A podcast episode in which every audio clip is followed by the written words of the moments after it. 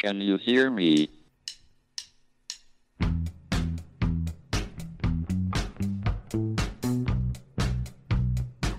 Houston, we have a problem. It's one small step for man, Now I am become death, one giant leap for mankind. the destroyer of worlds.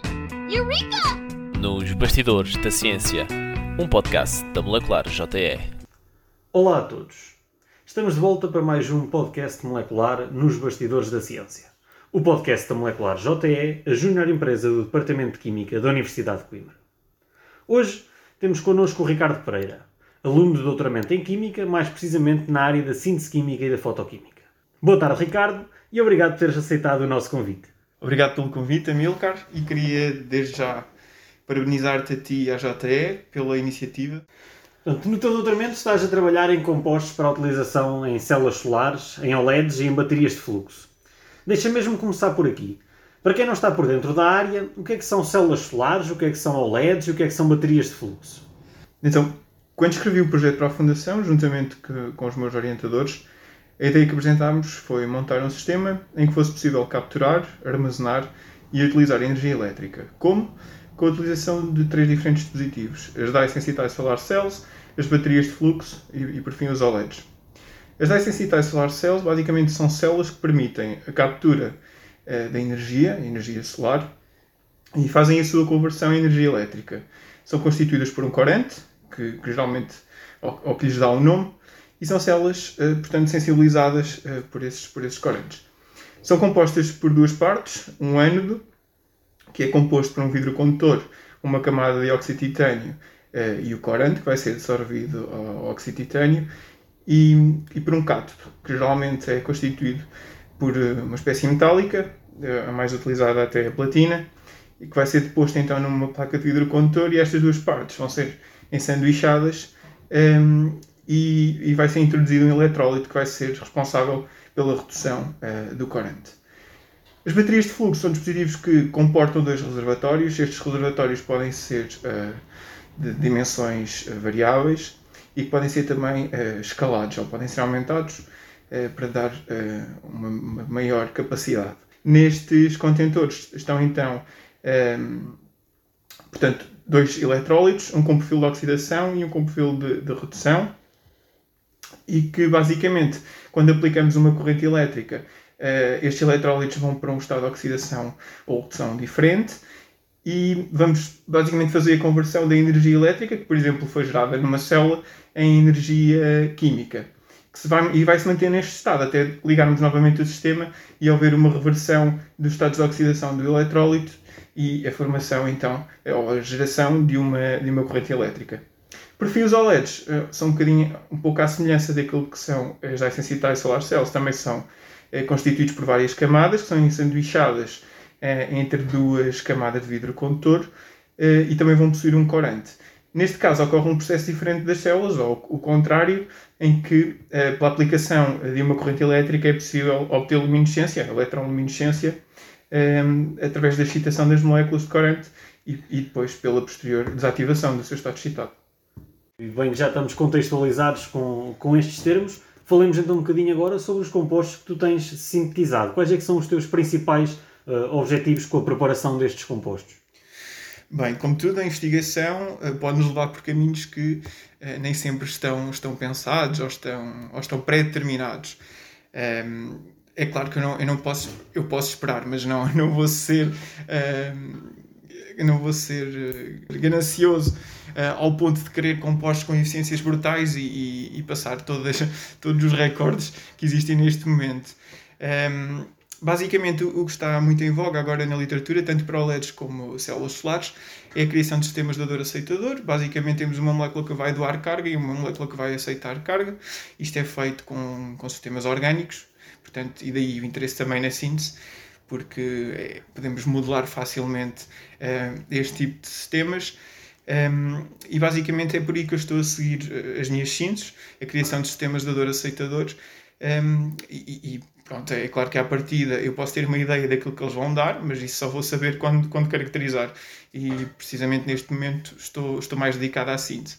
Com as baterias, se tiver tempo porque o tempo passa rápido e nós às vezes queremos fazer muita coisa e não, não dá tempo para tudo. Espero que, que consiga lá chegar. Uh, nas baterias, a ideia é desenvolver uh, anolites, ou seja, eletrólitos, para uh, o ânodo. Um, e portanto estou a tentar desenvolver também algumas, algumas moléculas novas, já tenho uma sintetizada uh, e vamos ver depois, vamos avaliar a eficiência destas moléculas no, nos sistemas. Portanto, o, o mesmo tipo de compostos não pode ser utilizado para estas categorias todas diferentes. Tens que preparar vários compostos consoante a aplicação final que lhe queiras dar. Sim, é verdade. Se bem que na parte das OLEDs e das células tenho uma certa liberdade, ou seja, há ali uma, uma interseção Uh, exatamente na, na, criação destes sistemas de dor aceitador. O fundamento, uh, a ideia é a mesma. No entanto, para as células uh, solares, e aquilo distingue, ou aquilo que eu vou fazer e que, é, que dá para distinguir entre as células solares e as OLEDs, é que eu nas células solares preciso de uma forma de ancorar, por assim dizer, a molécula que sintetizei ao dióxido de titânio. E, portanto, essa vai ser a diferença vai ser uma das diferenças entre moléculas usadas em OLEDs e, nas células solares. Para as baterias são um bocadinho diferentes, uh, tem que ter uma, molécula que, tenha para já reversibilidade uh, na reação de oxidação e redução, uh, e aí são um bocadinho mais especiais, digamos. Muito bem, e o teu doutoramento acaba por cruzar várias áreas, porque tu não te limitas a sintetizar apenas os compostos. Tu, após a síntese, não só fazes a caracterização fotofísica e fotoquímica dos teus sistemas, como também pretendes desenvolver vários protótipos utilizando os teus compostos. Como é que tem sido essa experiência e essa interdisciplinaridade cruzando as várias áreas da química neste trabalho? Sim, é, é verdade. Um, apesar de ser exigente, eu acho que acho que é uma mais-valia poder chegar a todos os pontos.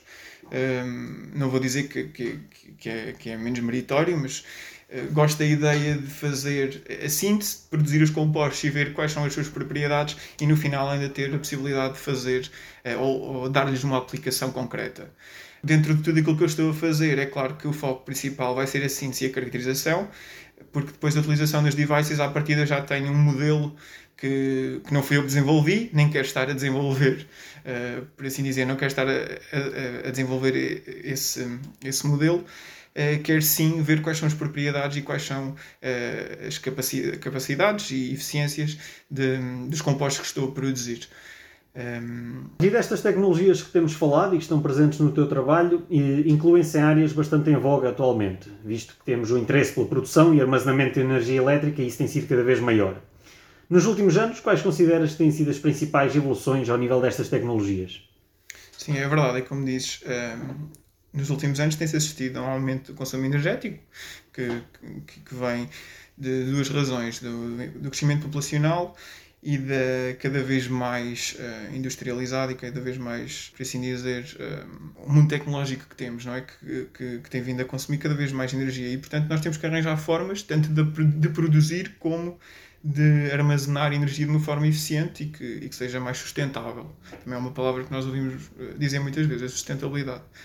Portanto, nos sistemas eh, das, das, células, a evolução que se tem, que se tem feito, apesar de um, ehm, as células, eh, as density solar cells, terem uma eficiência uh, aproximadamente de 14%, penso que, que os últimos, os últimos uh, produções, últimos artigos que têm saído, um, ehm, as eficiências estão por volta dos 14%, um, e o que se tentou fazer desde o início, com a primeira célula que foi, que foi feita por Gratzel uh, e pelos colaboradores, foi, por exemplo, um, a utilização de corantes que não fossem baseados em, em sistemas, em moléculas uh, que, que tivessem na sua constituição metais, nomeadamente o rutênio, e passássemos a moléculas orgânicas. As moléculas orgânicas são mais passíveis de ser transformadas, ou seja, conseguimos modificá-las uh, facilmente, e por outro lado também uh, muitas delas um, ehm, podem ser mais facilmente descartadas no, no, no, final de vida e com menos impactos para, uh, para o meio ambiente do que propriamente compostos metálicos. E, portanto, a evolução que tem sido feita, uh, no caso das células, é um bocadinho por aí. Uh, existem outras tecnologias que, por exemplo, não precisam de eletrólitos, nomeadamente as perovskites, que são, que são células baseadas em sistemas sólidos, já não têm a questão do eletrólito e por acaso conseguem ter uh, eficiências superiores. A questão é que, uh, é que a comunidade científica acredita, e eu também acredito, é que ainda existe algum espaço de manobra para poder uh, desenvolver melhor tudo o que é baseado em sistemas orgânicos, como é o caso. No caso dos OLEDs, nós estamos a ver agora a tecnologia OLED também, também em voga, não é? Como, eu- como eu já referi, encontramos já em muitos sítios tudo o que é displays, é televisões, telemóveis, smartwatches, e portanto tem vindo, tem, tem existido um grande esforço eh, no desenvolvimento de, de novas moléculas que, que possam ainda melhorar mais a, a conversão basicamente da, energia elétrica na, na energia luminosa, que é que um OLED faz, basicamente faz, faz essa, essa conversão. No caso das baterias, igualmente, eh, eu falei na bateria de vanádio, aquilo que se está a tentar desenvolver são, eh, são eletrólitos baseados em sistemas orgânicos, All Organic Redox Flow Battery, que dispensam o uso de metais e, portanto, eh, usamos essas moléculas orgânicas. Um, e e é neste momento aquilo que se está a apostar em força para tornar estas, estas tecnologias não só mais sustentáveis, mas também mais eficientes. Muito bem. E falando então agora um bocadinho da tua vida mais fora da química, pelo que sei tens dois hobbies principais, o bodyboard e a apicultura. Fala-nos um bocadinho deles, principalmente deste último, que acredito que seja menos comum. Como é que apareceu a apicultura na tua vida? A apicultura apareceu, eh, era, era, era algo que eu já desde há muito tempo tinha interesse e que lia, lia bastante sobre as abelhas, como é que elas eh, como é que viviam, como é que, se, como é que era o ciclo de vida da abelha, como é que, como é que tudo funcionava, eh, e mesmo depois a produção de mel e da própolis e, e todas as outras todos os outros materiais que as abelhas são capazes de produzir e, e achava super interessante como é que um bichinho tão pequenino consegue ter a capacidade de, fazer, de fazer tanta coisa. Eh, além do mais, comecei-me a perceber, e é uma coisa que é uma preocupação neste momento, com as alterações climáticas, também com, com o caso de.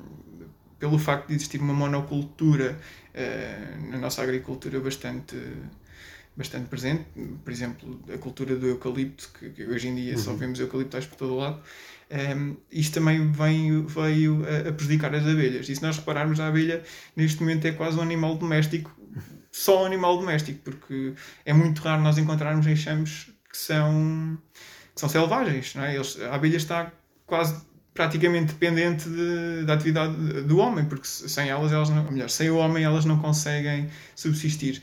Ah, além disso, elas estão, estão, bastante, estão a ser bastante ameaçadas por, por fatores externos, por, por vírus, por, eh, por pragas, nomeadamente um ácaro que é o Varroa Destructor, que além de transmitir vírus também faz com que a abelha não se desenvolva na, na fase de pupa e, e estão, estão verdadeiramente a sofrer grandes, grandes eh, ameaças.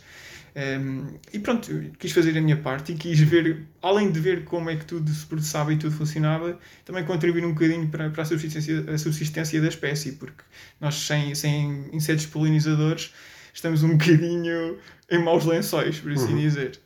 Uh, pronto, outra questão, a outra, a outra atividade, o bodyboard, é algo que, que eu uso, ou que ou é uma forma de fazer também exercício e, e manter-me ativo. E é, basicamente é isso. Muito bem. E antes de terminar o, o nosso podcast, deixo a nossa sugestão literária, o livro Limites da Ciência, do professor Jorge Calado, editado pela Fundação Francisco Manuel dos Santos, apresenta-se com uma segunda edição, revista e atualizada, à qual se acrescenta um pós-fácil sobre a pandemia de Covid-19.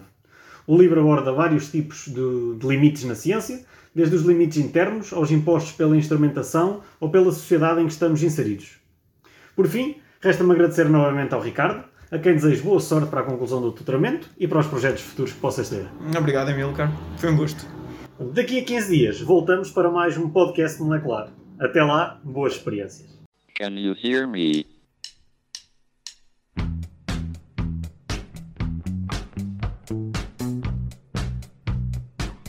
Houston, we have a problem. It's one small step for man, Now I am become death, one giant leap for mankind. the destroyer of worlds. Nos Bastidores da Ciência, um podcast da Molecular JE.